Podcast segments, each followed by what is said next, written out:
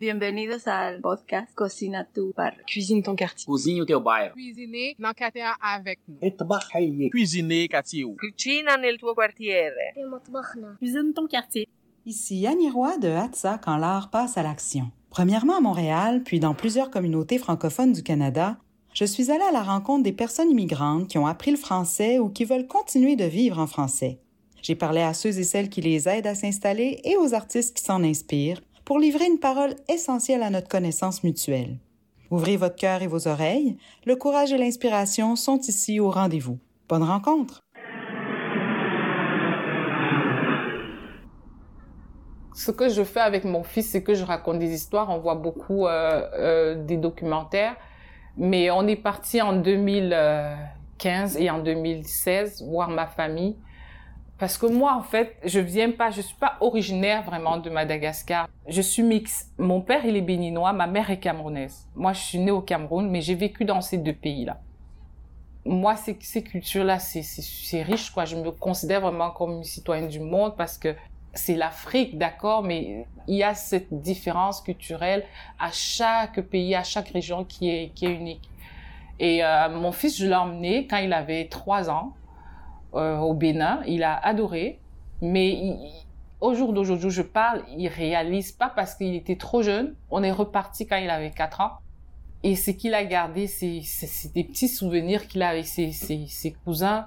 C'est comment jouer avec des billes ou comment jouer avec des petits trucs euh, à la plage ou euh, fabriquer par exemple euh, des, des poupées de, chi- de chiffon, les habiller ou, ou jouer au soccer av- avec un, ballon en élastique, tout ça fabriqué complètement à recyclé quoi.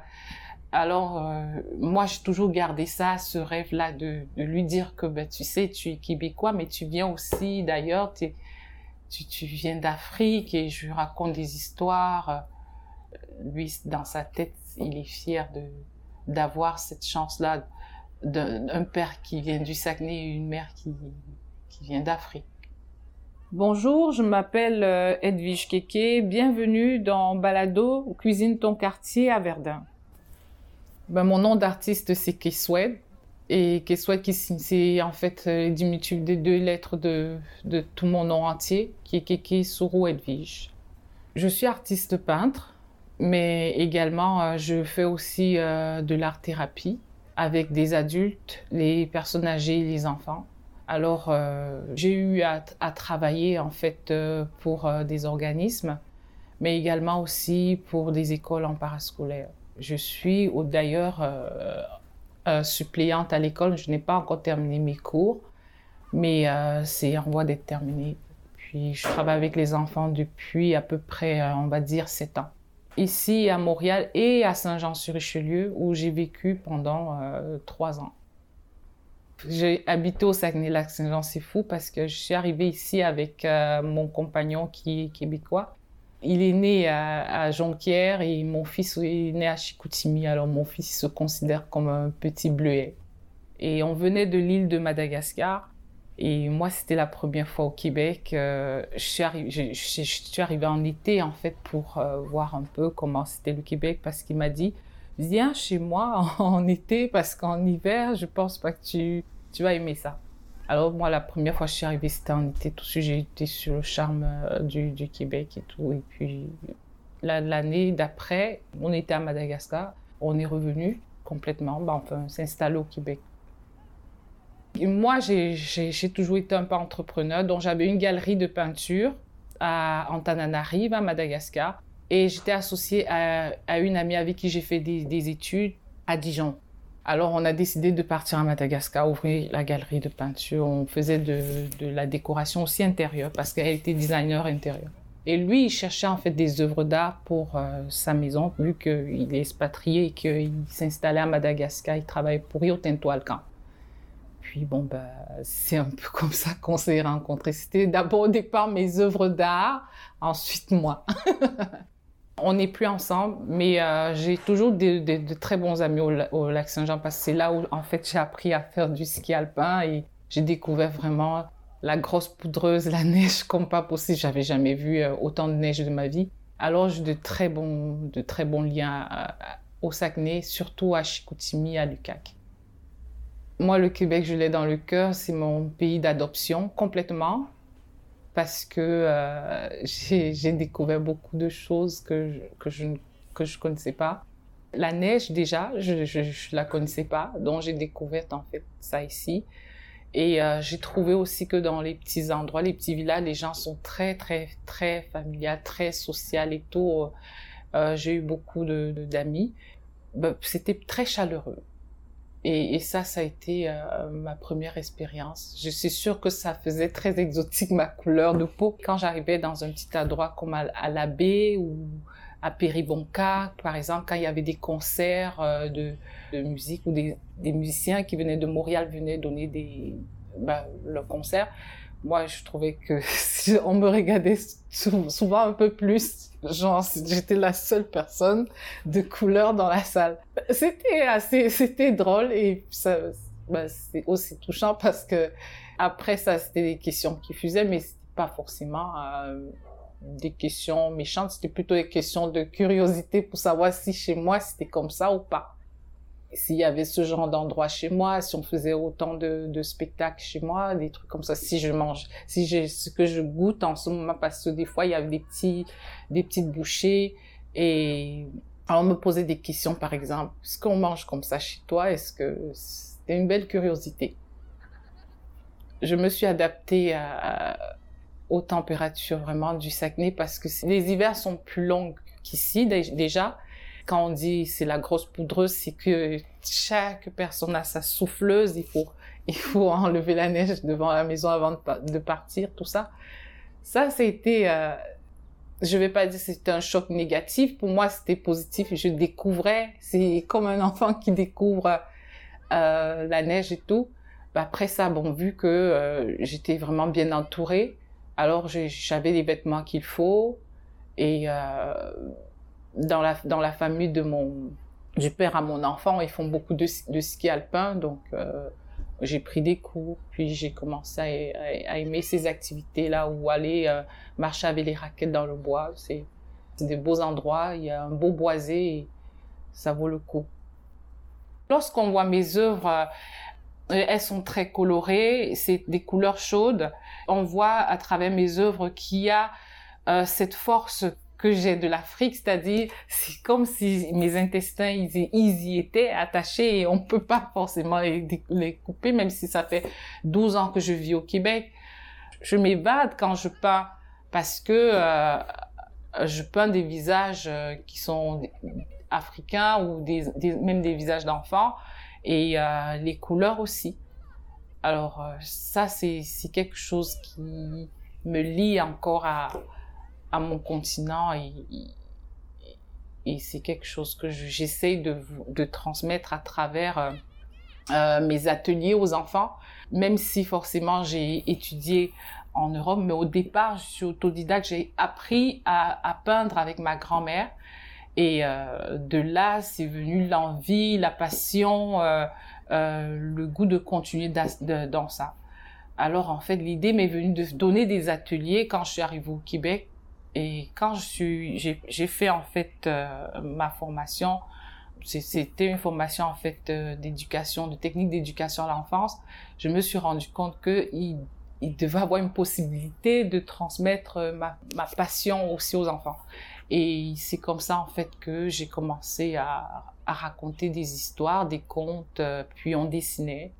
Et j'ai compris que les enfants, ils, vivaient vraiment dans le monde, et plus t'en racontes, et plus ils s'évadent, et plus il y a euh, une énergie qui est peut-être la musique. Alors c'est sonore, ça permet de voir un peu qu'est-ce qui se passe ailleurs.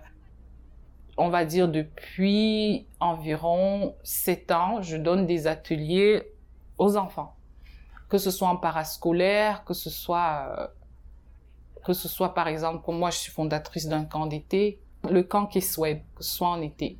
Et je l'ai, par exemple, sur l'île des Sœurs depuis quatre ans.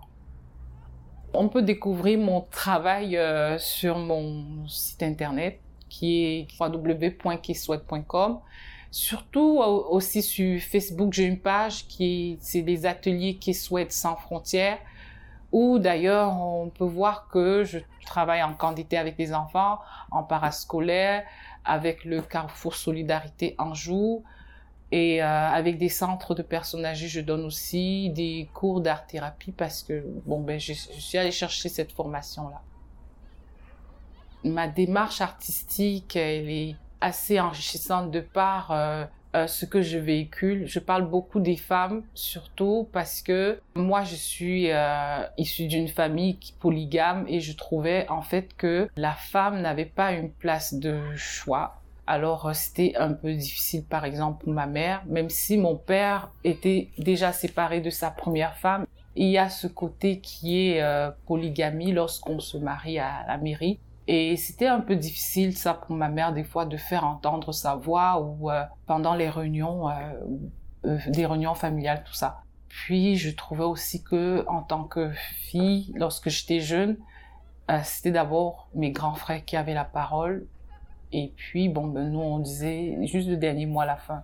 Ceci dit, c'est quelque chose qui m'a longtemps touchée parce que je trouve que on a une société en Afrique qui est très riche et les femmes sont quand même des personnes entrepreneurs qui font beaucoup de choses. Et moi, dans mon art, c'est ça a toujours été cette lutte quotidienne pour pouvoir euh, valoriser la femme, mais également aussi les enfants. Parce que je pense qu'en tant qu'enfant, on a aussi droit à son enfance, droit à jouer. Et je trouvais aussi qu'en dans certaines communautés en Afrique, les enfants deviennent adultes très vite parce qu'ils sont, ils sont bah, obligés de faire plein de travaux, des travaux qui sont un peu difficiles pour eux. Moi, je, je, je mets ça en valeur, c'est-à-dire dans mon art, j'utilise beaucoup le kori, le tissu, le raffia parce que ça me rappelle un peu mes racines, euh, mes racines camerounaises, mais également mes racines béninoises. On trouve beaucoup le kori en général en Afrique. C'était une monnaie d'échange en fait le kori qui, qui ressemble à un coquillage et moi j'en mets beaucoup dans mes œuvres. Le raffia parce que bon ben c'est tissé, on fait des, de très belles vanneries et beaucoup de choses avec cette matière là et je trouve que c'est important. Donc ça vient chercher aussi euh, mes racines. Donc je véhicule tout ça dans dans mon art. Moi maintenant depuis plus de 12 ans je me sens euh, comme on dit, euh, je suis afro-québécoise, complètement intégrée, euh, très indépendante et, euh, et surtout euh, très fière de partager les cultures québécoises avec mon fils parce que chaque été on voyage, on fait une, chaque, une, région du Québec et avant de faire ces régions-là, on, je y vois un documentaire, je raconte une histoire, moi, je suis complètement intégrée parce qu'on fait des, des, des sports d'hiver, je fais du ski alpin, je suis allée chercher mon niveau 1 et pour moi, c'est pas assez parce que c'est un sport que j'aime. J'ai vu que dans ma communauté, on n'en faisait pas. Et euh, pour moi, c'est pas parce qu'on n'en faisait pas que je suis allée vers là, c'est parce que j'ai développé cette passion-là quand j'étais au Saguenay, vu qu'il n'y avait pas beaucoup de choses, d'activités euh, extérieures à faire, donc il y avait que ça. Bon, mon, mon ex-beau-père, il m'avait donné des skis, il dit, ben regarde, c'est ça qu'on fait ici, et puis voilà, tu vas t'adapter. Et bon, deux, trois fois, je suis tombée sur la, dans la pente des maternelles. Après ça, c'est parti. Puis j'ai jamais arrêté, jamais. Quand je dis je suis intégrée, c'est parce que en tant que mère à mon fils, euh, je fais autant de mets québécois. Je, cuisine une tortière comme j'ai appris au lac Saint-Jean et pareil qu'un plat qui est exotique, qui est qui vient du Cameroun ou qui vient du Bénin on écoute euh, Jean Leloup, on écoute les aïeux, et, euh, et c'est pareil qu'on écoute la musique en fait qui vient d'ailleurs. Je suis...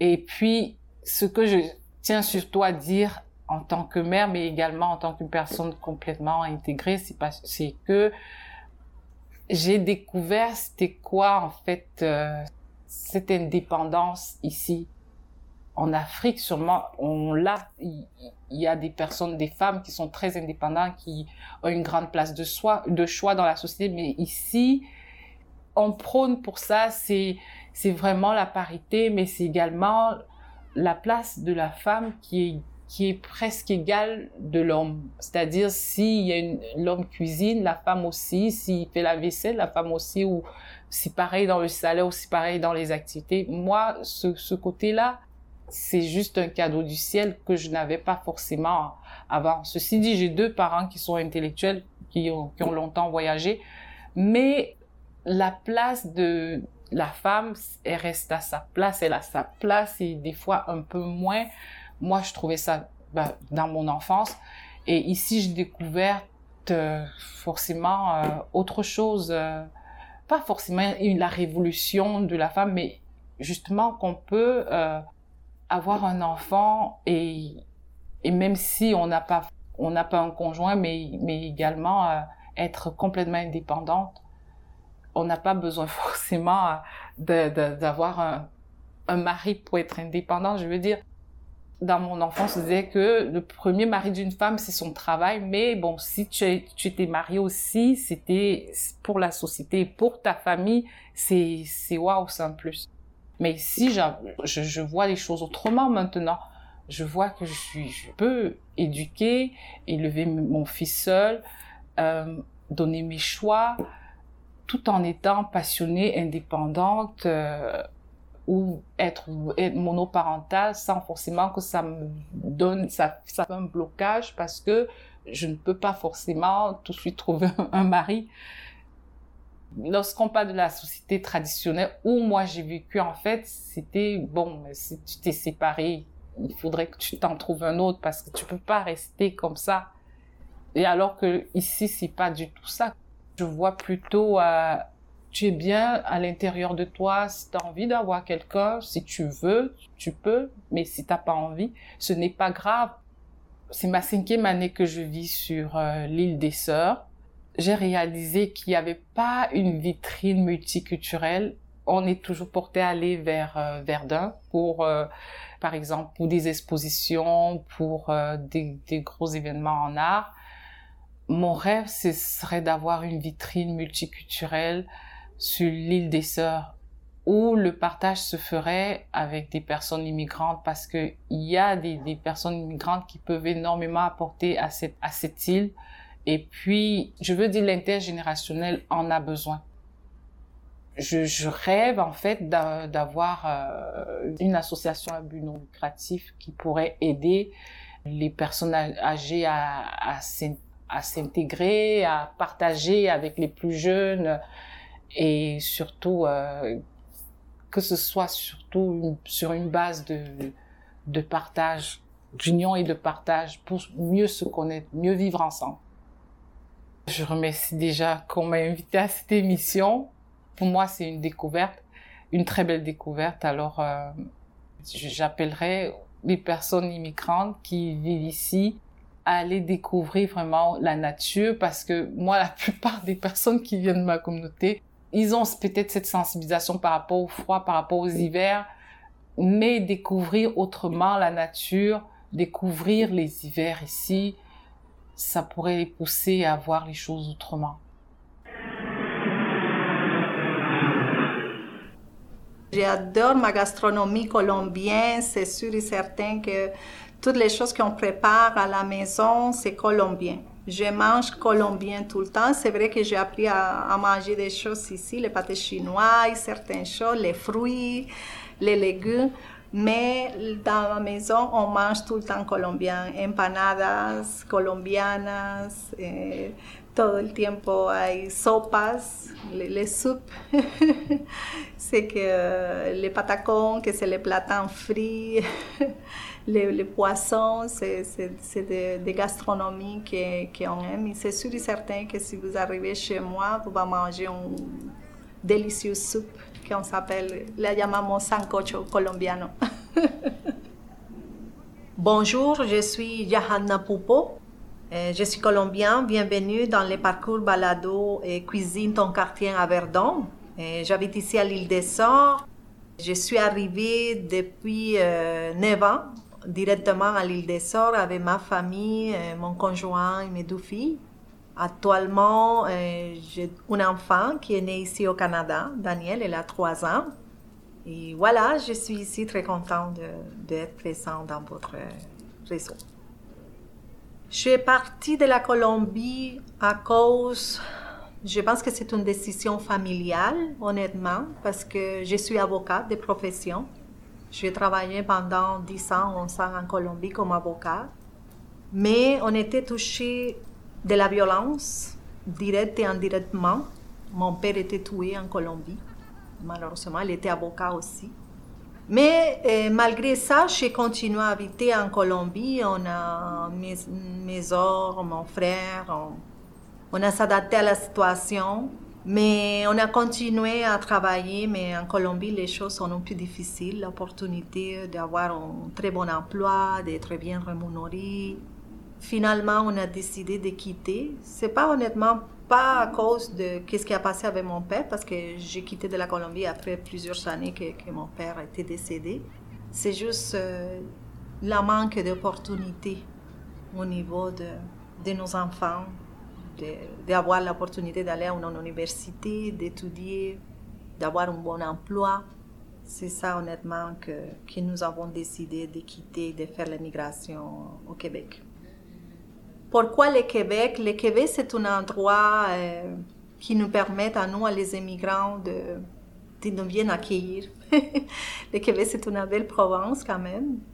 On avait eu des amis aussi qui avant et, ont été ici au Québec. Ils nous ont encouragés, ils nous ont montré aussi des options. Et oui, c'est grâce à, eux qu'on a décidé d'émigrer au Québec. Mais honnêtement, on a fait des recherches et on a constaté que le Québec, c'est une bonne province.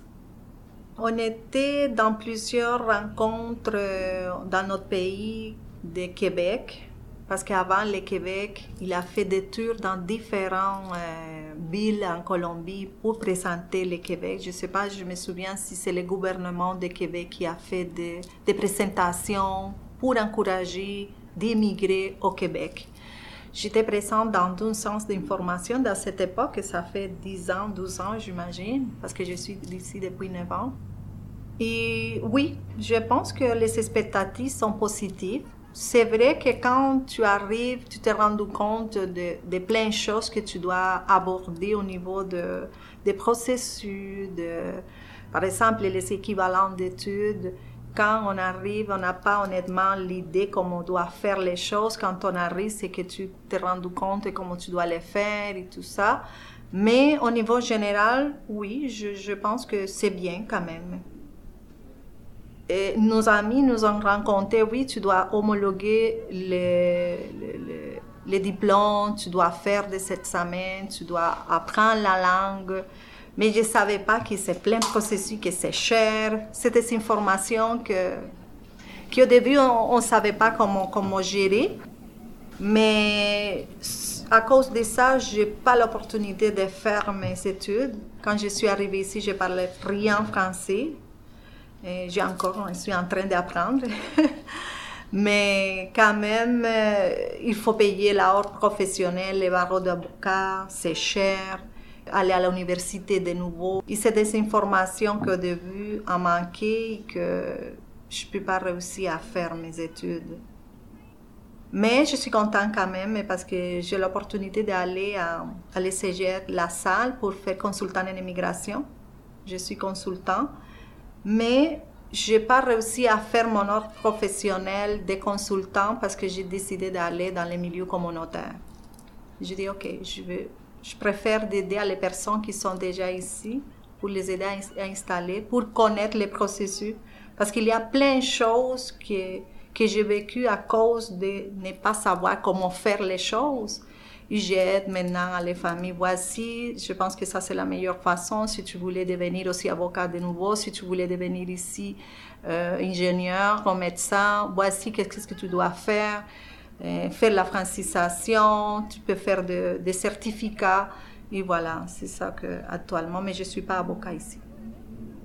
Tout ce que j'avais vécu comme immigrant, c'est qui m'a encouragé à fonder la MANA. Je suis la fondatrice. Pourquoi l'île des Sœurs Parce que quand je suis arrivée à l'île des Sœurs, nous, les immigrants, on n'a pas beaucoup d'informations au niveau de notre installation et notre processus d'immigration par exemple, équivalence d'études, francisation, garderie, santé. C'est vrai que le gouvernement, il y a partout de différents organismes qui aident les immigrants, mais la proximité, c'est important. Quand je suis arrivée ici à, à l'île des Sœurs, j'ai aucune euh, information. Euh, c'est des amis dans la francisation qui nous ont donné des références. Voici une ressource où tu peux y aller, mais c'est loin. On avait, on avait deux, enfants, deux filles petites, pas de voiture. Et c'est ça qui nous a manqué. Et le temps a passé, euh, je commençais à travailler à l'école comme, comme éducatrice, j'ai fait une formation d'éducatrice, après j'ai fait ma formation de consultante en immigration. Euh, je suis très impliquée à la communauté, je fais partie d'un conseil d'administration de la paroisse, je fais partie de la fondation de l'école. Et ça m'a donné la chance d'identifier les besoins des familles. Je commençais à constater qu'il y a un gros besoin c'est pas seulement les moyens financiers que les gens pensent que nous, les immigrants, on a. La difficulté, c'est juste la difficulté à nous informer, à savoir les ressources qu'on pu utiliser pour avoir une meilleure intégration. J'ai constaté ça, commencé à visiter des autres organismes qui travaillent pour les immigrants pour faire quelque chose à l'île des Sœurs, mais ça n'a pas marché. J'ai invité à des élus, députés, inviter à les familles pour que les familles puissent parler de leurs besoins. Et voilà, quand je n'ai pas réussi à trouver une solution, je dis voilà, c'est moi qui vais faire les démarches et j'ai fondé la MANA. Au début, c'est, je pense que c'est que j'ai très impliqué à la communauté et les gens ont commencé à me, demander et à poser des questions. Johanna, tu connais beaucoup de personnes, est-ce que tu peux me référer euh, un médecin, est-ce que tu peux me référer une garderie? Sans me rendre compte, je commençais à travailler pour les familles. Les familles commençaient à me reconnaître et, l'autre leur a donné l'information. Vas-y à Johanna, il peut t'aider, il peut te guider dans certains sujets. Et euh, on a commencé à faire la publicité. On a commencé dans notre sous-sol de l'église le 9 novembre 2018. On va voir notre troisième anniversaire cette année. Et euh, l'école, j'étais impliquée à l'école. Et dans cette époque, l'école, euh, le directeur qui était dans cette époque, il m'a dit, Johanna, la commission scolaire, il y a un programme qui s'appelle ICS, intervenant communautaire scolaire. Je pense que tu es la personne idéale pour faire ce travail parce que tu connais beaucoup les besoins de la communauté. On a les classes d'accueil ici. Euh, c'est bien que tu peux le faire. Je dis oui, je suis d'accord, qu'est-ce qu'il faut faire? Je peux mon CV, je fais une interview. Mais la commission scolaire engage des organismes communautaires qui font l'intervenant communautaire scolaire. Mais Mana vient de on n'a pas beaucoup de temps, c'est juste 2018-2019. Même ça fait deux mois seulement que Mana a été fondée. Est-ce que Mana a pu faire ce travail comme intervenant? On a envoyé toutes les lettres patentes, notre conseil d'administration, tout en règle, et la commission scolaire a dit oui. Et voilà, c'est ça qu'on a commencé, honnêtement, comme intervenant communautaire scolaire, ça nous a permis de, de faire connaître la MANA devant les parents de les écoles, même dans les familles, dans les quartiers. Mon rêve dans la suite aussi, je pense que mon rêve est déjà fait. c'est de fonder la MANA, c'est d'avoir ma famille ici, de, pouvoir euh, être la réalité d'un projet qui venait dans mon corps, que j'ai pensé que c'est impossible, que tout le monde m'a dit c'est difficile, qu'est-ce que tu vas faire? Quand je fais une petite réunion avec plusieurs personnes que je pensais que puissent engager dans les projets, qu'est-ce que tu vas faire?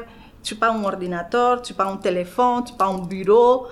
C'est des choses que je me demandais plusieurs fois. Oui, c'est vrai, mais je pense que qu'on a la on a l'enthousiasme de faire quelque chose pour les autres. Parce que les choses que j'ai vécues comme immigrant à mon arrivée, c'est vraiment difficile. J'ai tombé malade, mon mari a tombé malade. À cause de, de tout l'entourage, le, les défis de l'immigration. J'ai dit, je voulais pas que les autres familles vont passer pour la même chose. De diminuer, parce que c'est sûr et certain que chacun il a son expérience, mais c'est de diminuer un petit peu la possibilité que les gens puissent être plus confortables dans le défi de l'immigration. Et je pense que ça a déjà fait, mais c'est sûr et certain que j'ai d'autres rêves, bien sûr, de pouvoir voir mes, mes enfants euh, faire une vie ici au Québec. On aime la Colombie, j'ai ma mère là-bas, mais je voulais rester ici pour longtemps et que mes enfants puissent faire sa vie ici au Québec, au Canada. Mes enfants sont, mon amour, mais j'ai ma mère. Je suis fille unique. parce que mes soeurs et mes frères sont demi-soeurs et demi-frères. Mais je suis un enfant unique et c'est sûr que ma mère, si quelque chose arrive avec elle, je dois y aller. Dans la vie, on ne savait pas qu'est-ce que ça être arrivé, mais je vais mourir ici. C'est ça que. Oui, je voulais retourner, peut-être euh, être devant la plage. je suis de la côte du nord de la Colombie, j'aime les chaleurs. C'est des choses que je voulais aussi de nouveau profiter. Mais si je dois rester ici, je vais rester tranquille, c'est sûr. Ou c'est à là-bas ou soit ici, que décide le bon Dieu. Merci pour votre écoute. Mon souhait pour le monde sera de, vous dire merci euh, pour cette société pour nous accueillir. Je l'ai dit aussi à les nouvelles familles, si vous en train de penser de, venir et d'émigrer, c'est une société magnifique, merveilleuse que vous pouvez faire tous vos rêves, d'avoir une famille intégrée, euh, en sécurité. C'est ça que nous cherchons. Et s'il vous plaît, soyez gentil avec les gens. La vie, c'est très court. On vient de passer une, difficulté dans le monde entier que jamais personne n'avait pensé que le monde puisse arrêter ça nous invite à, réfléchir qu'est-ce que vraiment nous devons euh, faire attention. Ta famille, d'être gentil avec les autres, arrête de chicane, vivre joyeux tout le temps.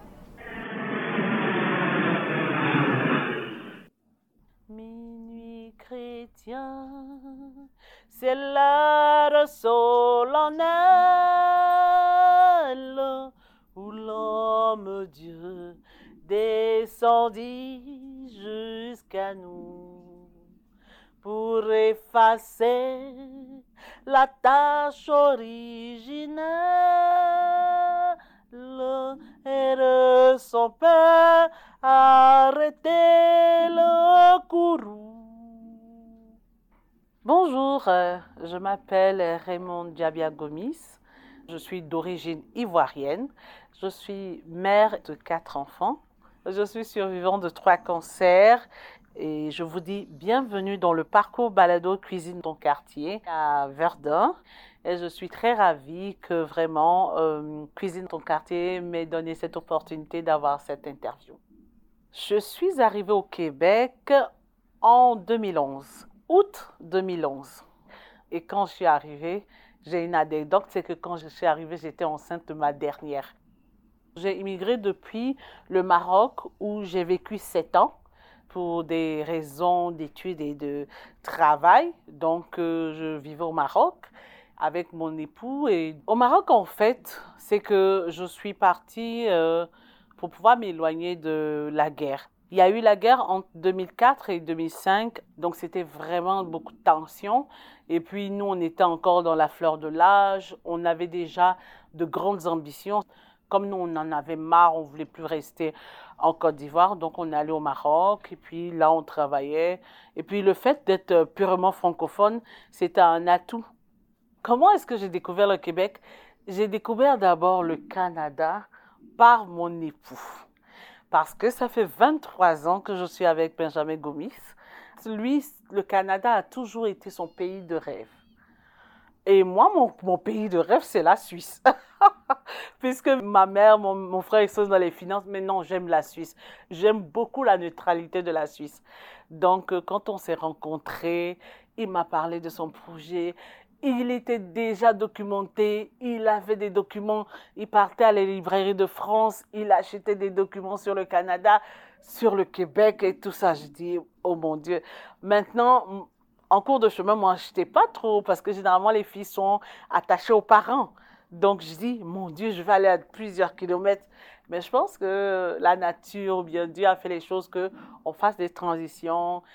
Donc, on a fait une transition au Maroc et c'est comme ça on s'est mis puisque je me suis mariée avec lui. Donc, euh, je pense que quand vous deux, vous êtes ensemble et que euh, vous épousez la vision de l'un et sans avoir de chicane, je pense que c'est une belle chose. Donc, euh, voilà un peu, c'était le, rêve de mon mari. Mais moi, mon rêve, c'est toujours d'aller en Suisse, là. on n'a pas bien apprêté le Canada. C'est vrai que c'est un pays qui s'est ouvert à l'immigration et tout ça, mais particulièrement pour les Québécois, vu leur background, ce qu'ils ont vécu un peu avec les anglophones et tout ça, on les a pas préparés à l'immigration. Mais au-delà de ça, il y a des exceptions, c'est-à-dire qu'il y a des gens qui sont plus méchants que d'autres, mais en général, le système, euh, je veux dire que le service à la disposition des gens, c'est ce qui m'a beaucoup le plus marqué parce que lorsque je suis arrivée, j'étais fatiguée et la dame à la réponse, oh, je vais jamais oublier ça. Elle dit, Madame, vous allez-tu bien? Je dis, pourquoi? Elle dit, il me semble que vous êtes ensemble. Je dis, ah bon? Elle dit, vous devez être enceinte. Je dis, en fait, j'ai pas fait attention. Je sais que j'ai un retard, mais je me suis dit que c'est parce que le stress, euh, venir, au, euh, venir avant la, que le visa ne se périme, parce qu'avant les visas, c'était une année. Et puis, euh, il n'y avait pas de place sur les vols parce qu'on a pris Lufthansa après Air Canada. Donc, j'ai dit, dit, ça perd l'hypopète. Donc, Johanna était toute bébé. Parce que Johanna vient de fêter ses 13 ans. Elle n'avait pas encore deux ans. Donc, j'ai dit, ah, ok, je suis enceinte de... Et puis, elle m'a donné, et ça, je ne vais jamais oublier, c'est cette, cette chose-là, euh, le service. Le, vraiment le service. Et puis, elle m'a donné le CLSC, je suis partie. Elle m'a donné le, le centre des gynécologues. Donc, on m'a pris en charge et tout ça. Bien que je ne connaissais personne, bien que je n'avais pas de famille, tout de suite, j'ai été prise en charge et ma grossesse est bien déroulée. Euh, le médecin, Chantal Lafortune, tout, tout le monde, ils se sont bien occupés de moi. Et c'est comme ça, ainsi de suite. Euh, je je j'ai pas beaucoup senti, parce que quand on vient aussi en automne, après, on sent beaucoup la solitude parce que le froid te pogne. Mes enfants étaient petits, tout ça, donc euh, c'est un peu ça. Mais c'est le service, le service. C'est vrai que c'est pas toujours évident, mais quand tu tombes sur la bonne personne, il t'oriente et il y a le service. Déjà, moi, je, je suis très attachée à la francophonie. Je vis au Québec, je me plais au Québec. Je trouve que c'est une belle diversité. Je trouve que c'est inédit d'être des Canadiens qui parlent français dans un pays anglophone, même si on a les deux langues. Et je me sens chez moi. Mes enfants se sentent québécoises j'aime ça, j'aime le fait que on a beaucoup à travailler encore, mais je me sens bien chez moi et je serai toujours reconnaissante parce que je ne sais pas comment les gens vont en Ontario. On s'est dit qu'il ne faut pas faire les choses par suivi. C'est ce qui un peu fatigue un peu les immigrants. Il faut vraiment écouter ton l'intention. Il, y a quelque chose qui est au-dedans de toi qui fait que non, tu dois regarder beaucoup de paramètres. Nous, on avait déjà trois enfants. Est-ce que c'est bon pour les enfants? Est-ce qu'il y a beaucoup de paramètres La vie de famille, comment je vais me sentir? Ne pas déstabiliser les enfants.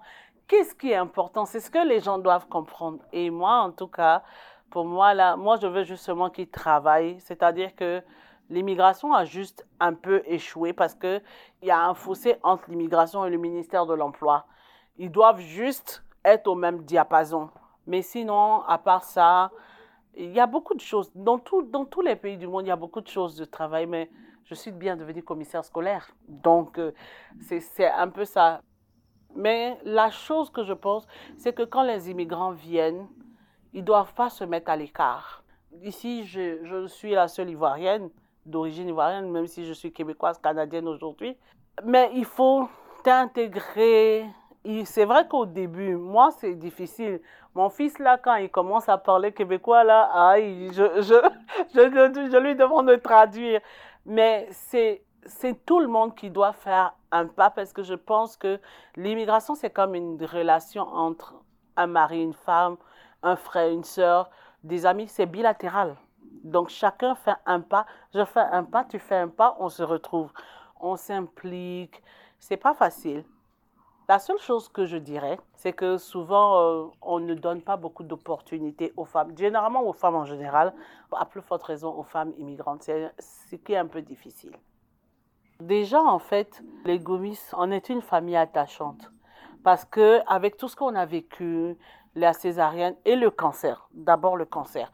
Quand j'étais enceinte, j'ai fait, comment on dit déjà, j'ai fait la grippe. Et déjà, je pense qu'en 2008, il y avait eu le STRAS et ça, ça, a beaucoup bousculé les gens. Donc, les médecins ont dit pourquoi est-ce que tu fais la grippe par répétition? C'est pas bon. Et c'est comme ça, on a commencé à me faire un suivi strict.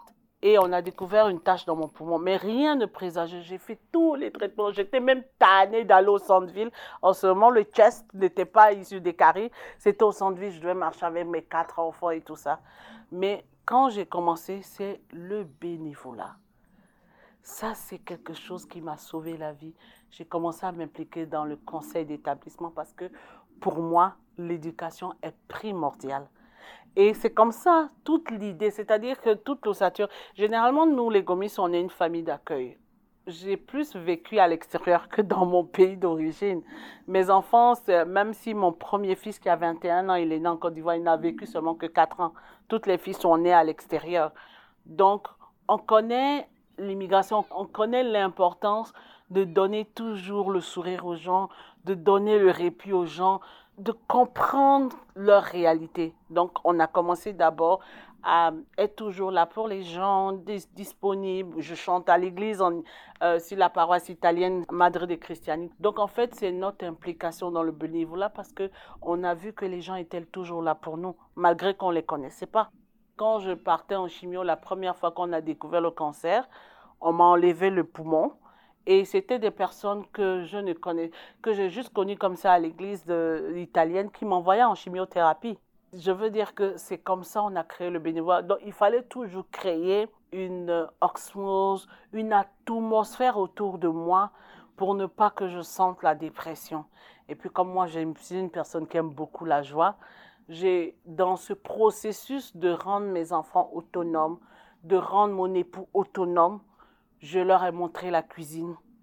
Dans cette autonomisation, parce que les enfants, il y a une travailleuse sociale qui partait les voir à l'école, j'avais la travailleuse sociale à l'hôpital, dans cette euh, euh, optique de rendre tout le monde autonome, de pouvoir me désengager de toutes les activités familiales, on est rentré dans ce processus de solidarité et de créer un concept cuisiner avec les gomis. Et en plus de cela, mon mari, mon époux s'est formé en PNL. Et moi, je faisais de la motivation, je motive tout le monde. Et surtout, l'éducation. C'est comme ça, je suis allée dans l'éducation parce que je pense que tout le monde ici, on est des personnes qui s'impliquent vers les autres. Et je me suis impliquée, j'ai été présidente de mon conseil d'établissement depuis 2013. C'est cette année que j'ai dit, là, là, je suis vraiment fatiguée, là, je cède. Et même à la commission scolaire, j'ai été commissaire à la commission scolaire Marguerite Bourgeois. Donc, en fait, je pense que c'était aussi une manière pour nous de rendre tout le bien que les gens nous ont fait. En fait, cuisiner avec les gomis pendant la pandémie, puisqu'on est une famille très soudée, on cuisinait déjà. Et puis je dis, oh les enfants, et si on fait, on fait des cours de cuisine? D'abord, c'était pour le fun. Donc, on a commencé à faire de la cuisine en live pour montrer aux gens que vous pouvez prendre de la cuisine pour faire une activité familiale où on se rassemble. Parce que je pense que la meilleure activité qui réjouit le cœur des gens et l'âme des gens, c'est manger la nourriture. Donc, peu importe sur tous les cieux, n'importe où, la nourriture. C'est comme un peu comme on dit, la musique adoucit les mœurs. Et surtout que moi, quand je mange, je veux sentir les papilles, je veux sentir les épices, tout ça. Donc, les filles ont commencé à cuisiner. Elles montraient aux autres enfants oui, on peut vous pouvez faire vos biscuits pour partir à l'école, pour faire vos collations. Euh, Johanna aussi a créé sa version de poutine. Donc en fait, nous on le fait naturellement. Donc c'est comme ça, pour montrer aux gens, pendant toute la pandémie, on faisait des vidéos tous les jours et on a créé notre page cuisine avec les gomis, tout ça, pour que les familles puissent euh, nous regarder cuisiner on danse dedans, on fait n'importe quoi parce que ce qui est plus important, c'est l'authenticité. Chaque famille québécoise, peu importe sa couleur de peau, peu importe son origine, doit se sentir s'identifier parce que d'abord, la cuisine doit nous donner la joie. Donc c'est un peu comme ça on a fait. Je peux dire le mets préféré des enfants, c'est de la loco. Est-ce que vous connaissez la loco? La loco, c'est de la banane plantain qu'on retrouve partout, qui devient d'une couleur jaune. C'est un légume. Ce n'est pas la banane douce, c'est pas la banane en fruits. Ça, c'est le mets préféré des Ivoiriens. En fait, c'est comme un entremets. On le mange à n'importe quel moment. Bon, pas au petit déjeuner. Mais la loco, tu le fais frire et c'est c'est sucré, c'est comme la patate douce, mais vraiment c'est un légume, c'est très bon. Et c'est bon aussi la banane parce que ça te donne du potassium avec soit du poisson, soit du poulet frais. On est diversifié parce que mon fils a travaillé une année à la cage. Donc, vous allez voir que mon fils aura des particularités en faisant tout ce qui est grillade, tout ce qui est salade. Johanna, elle aime la nourriture chaleureuse. Donc, elle crée ses poutines, ses propres poutines, avec ses propres sauces. Donc, en fait, je veux dire que on n'a pas vraiment un plat préféré parce qu'on peut dire chacun a, sa, a son expertise. Le plus important, c'est vraiment le côté fun. Chacun peut le faire à la maison, mais en fait, le plus important, c'est d'avoir du fun. Mais on aime bien cette diversité de la cuisine là parce que on a vraiment, vraiment une ouverture d'esprit et c'est ce que les gens doivent avoir. On essaie de prendre les légumes qu'on trouve là et puis on crée. Et on est beaucoup dans la créativité. Moi là, je suis bien québécoise. C'est ici que je vais rester. C'est ici que je vais mourir.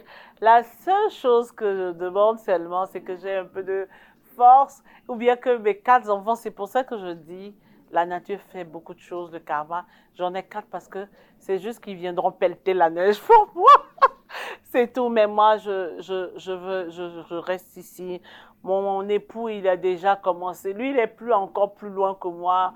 Il dit, il va chez Dallaire, il prend son, son, son programme de, de funérailles. Il va, on va l'incinérer, tout ça. Et puis il dit que non, si quelqu'un pleure ici, après ses funérailles, il va. En fait, c'est pour dire qu'on est tellement dedans. Non, les enfants sont dedans. Non, j'ai, pas envie de, j'ai pas envie de bouger.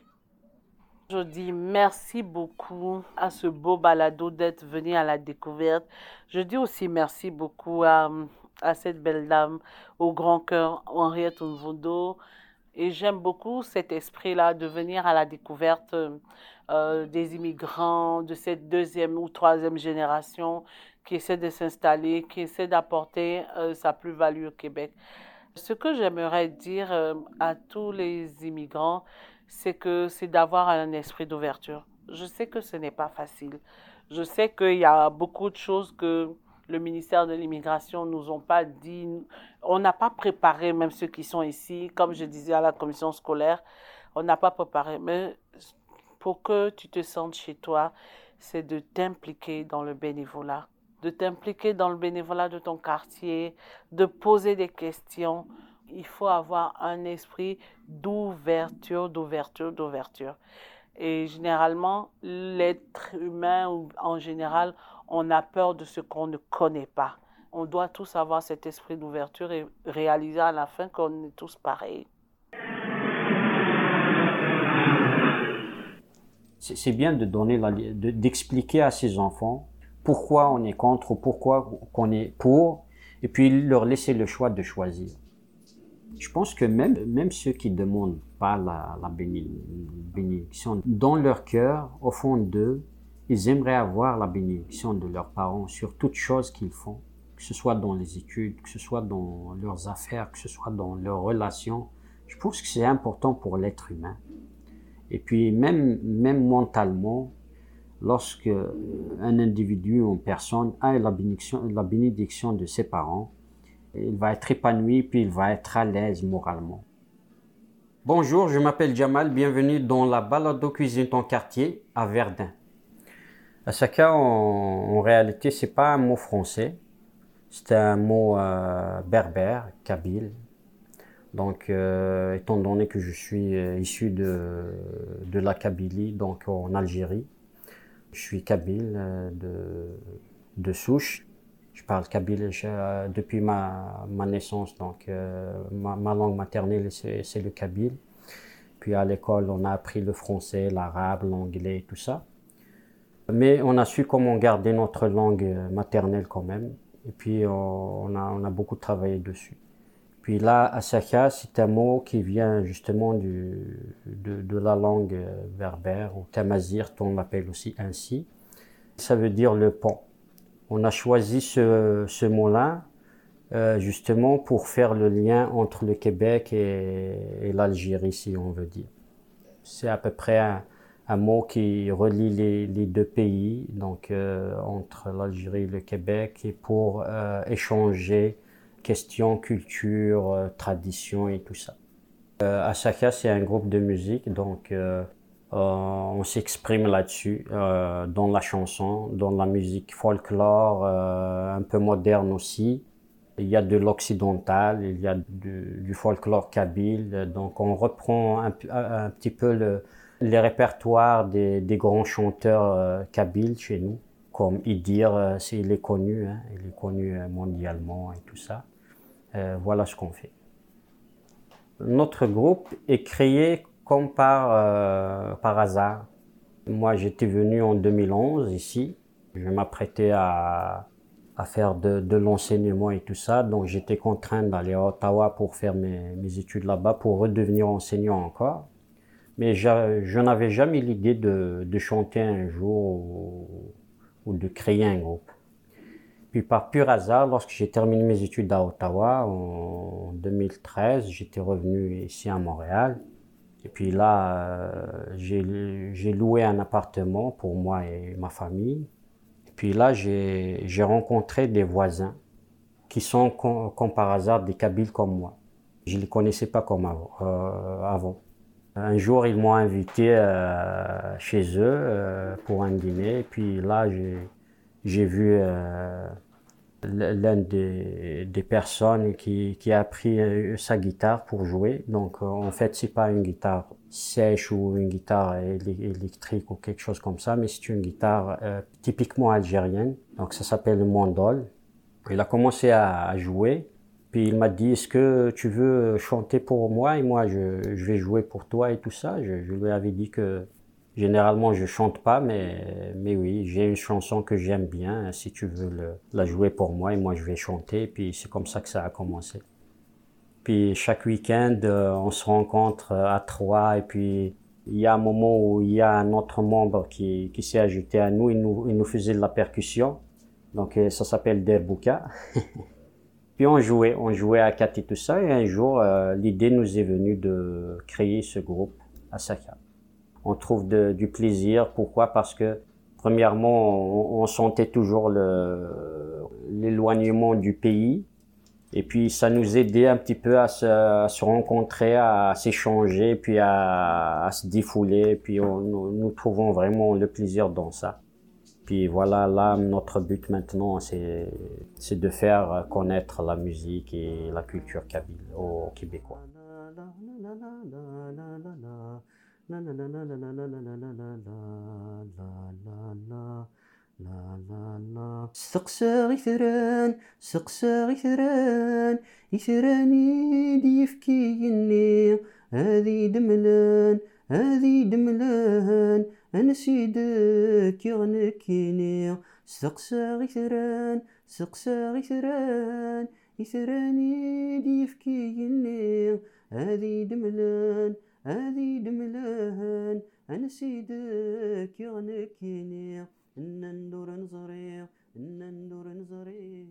Donc euh, dans nos chansons, euh, ça parle un petit peu de, des traditions, des fêtes de mariage et puis euh, voilà, il y a, il y a aussi des chansons mélancoliques. Donc ça parle de, par exemple, de, des pertes. Ça parle aussi de l'amour.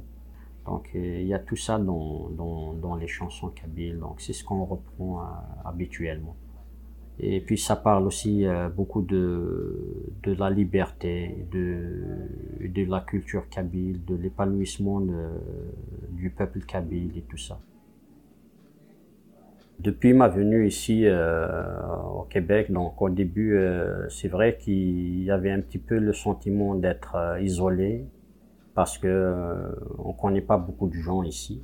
Je me sentais un peu perdu parce que euh, avant de venir ici, j'ai vraiment tout planifié. Je me suis dit qu'en arrivant là, je, vais faire ma demande de, de permis d'enseignement euh, au ministère de, de l'Éducation du, du, Québec. Et puis là, on, on, me retourne la lettre pour me dire que je ne suis pas qualifié avec euh, mon diplôme euh, qui n'est pas dédié à l'enseignement. Donc je devais refaire, malgré mon expérience de, de 11 ans en Algérie en enseignement, mais ici c'est pas la même chose. Donc je devais faire une, une formation euh, qui a une relation avec l'enseignement.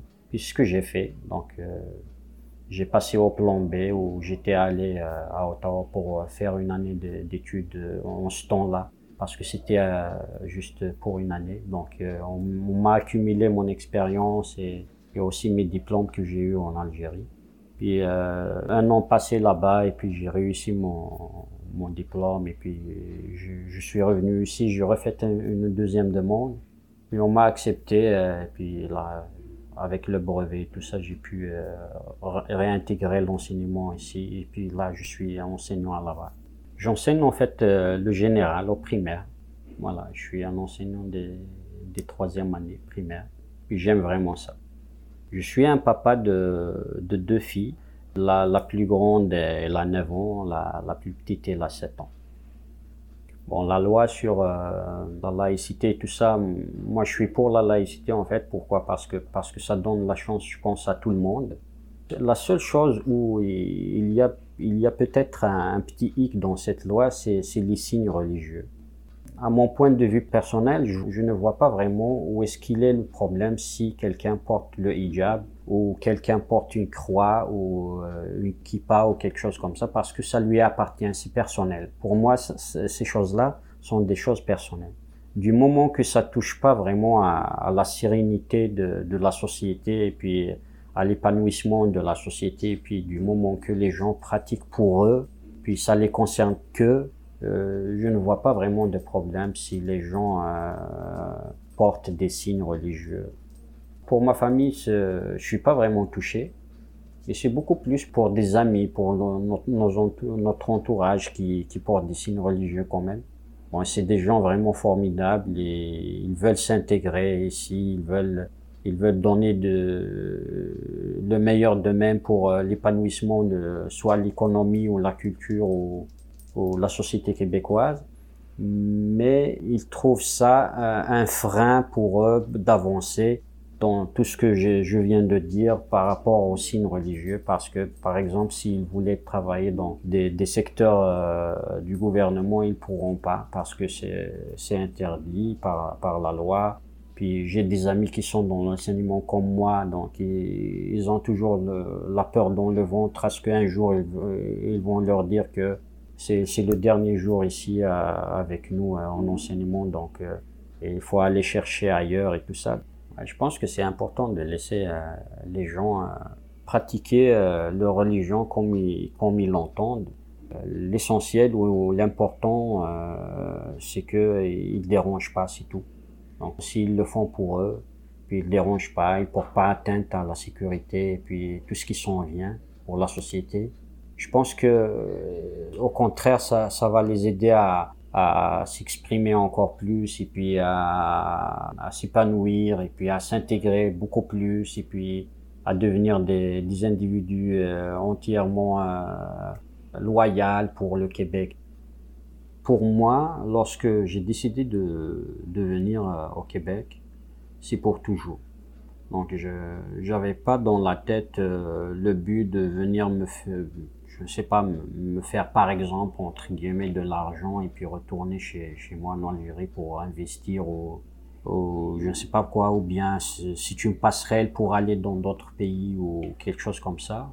Maintenant, euh, moi, lorsque je suis venu ici, c'est dans l'idée de, de, de, fonder une famille ici. C'est ce que j'ai réussi à faire lorsque je suis venu. Je suis venu juste avec ma femme. Puis une fois arrivé ici, on a, on a eu la naissance de notre grande et puis de notre petite fille. On est très heureux. Puis euh, moi, je considère le Québec comme mon deuxième pays. Après mon premier pays, là où je suis né, là où j'ai grandi. Puis euh, je trouve le, le, peuple québécois un peuple vraiment hospitalier. Euh, Le Québec m'a donné toutes les chances de réussir. Puis moi, j'ai pas hésité un instant à, profiter de, de cette, de cette occasion-là. Et puis voilà. Le sentiment que j'ai à chaque fois que j'arrive en Algérie, donc euh, c'est comme quelqu'un qui, qui est retourné chez lui euh, et puis il n'a pas vu ses parents et tout ça, donc c'est très important pour, pour moi. D'une part, ça me faisait plaisir à chaque fois d'être là-bas. D'une autre part, euh, je me sentais un peu étranger dans mon pays parce que toutes les amitiés que j'avais, tout ça, ont pratiquement disparu parce que il y a des personnes qui se sont immigrées aussi euh, vers Paris ou vers la France ou vers d'autres d'autres pays. Il y avait des personnes que lorsque j'étais là-bas avant de venir ici, ils étaient disponibles parce qu'ils n'avaient pas de responsabilités de famille, tout ça. Alors là que ils ont maintenant des, des enfants de, de la famille eux aussi. Donc c'est pas vraiment évident. Lorsque je suis là-bas en Algérie, euh, donc j'étais parti à peu près trois fois maintenant depuis que je suis arrivé ici. La situation est dégradante à chaque fois, donc euh, surtout sur le plan économique. Donc les gens euh, vraiment n'arrivaient pas à joindre les deux bouts parce que c'est devenu vraiment très cher c'est devenu très cher de nourrir sa famille. Puis j'ai découvert que les gens là-bas maintenant, qu'est-ce qu'ils font? Ils vivent ensemble dans une grande maison par exemple. Tu vas trouver euh, un papa et une maman qui ont des, enfants. Puis leurs enfants ont grandi, ils, ils, ont chacun un travail, puis ils s'aident entre eux euh, tu, tu vas trouver euh, une personne qui paye de, l'électricité, un autre qui paye de, qui, achète euh, la nourriture, et puis c'est comme ça qu'ils parviennent vraiment à, vivre. Sinon, pour une personne toute seule avec euh, sa famille, c'est vraiment très très difficile. Ici, on est vraiment indépendant et puis on se fait pas de soucis pour la nourriture ou pour telle chose ou telle chose ça nous met dans un état de tristesse aussi lorsqu'on voit ses, proches et puis ses, amis vivent euh, une situation pareille. Politiquement parlant, euh, je dirais que euh, c'est un peu difficile aussi parce que n'y a pas de liberté d'expression en tant que ça. Donc on n'est pas encore arrivé au point où on va se dire que c'est tout à fait la démocratie en Algérie comme ici au Québec. On est vraiment loin, il y a beaucoup de chemin à faire pour en arriver là. Nous, par exemple, les, Maghrébins en général, euh, on, aime toujours se saluer, que ce soit le matin, l'après-midi, lorsqu'on que ceux qu'on aime, ceux qu'on connaît, on aime toujours se saluer. Alors ici, euh, je trouve que c'est pas vraiment euh, le point fort chez les Québécois de, de se saluer à chaque fois.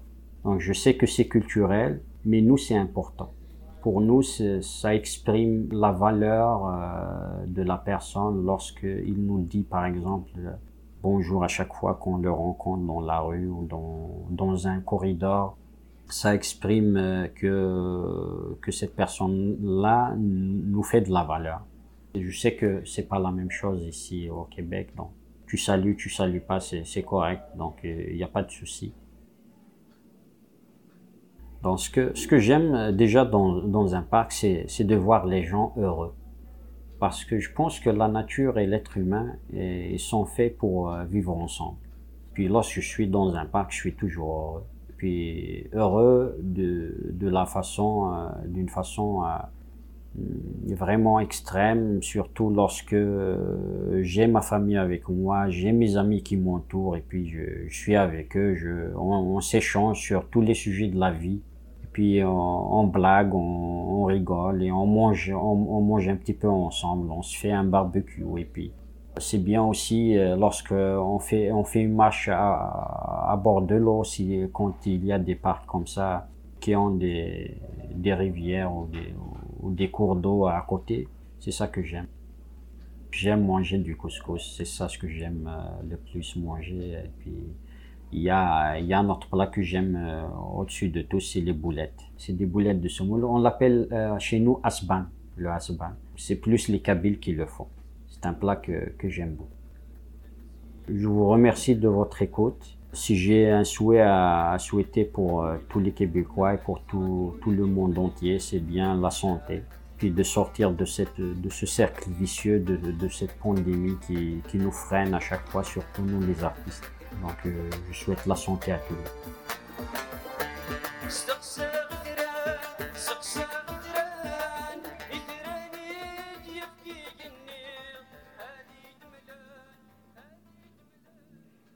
Merci encore de votre écoute.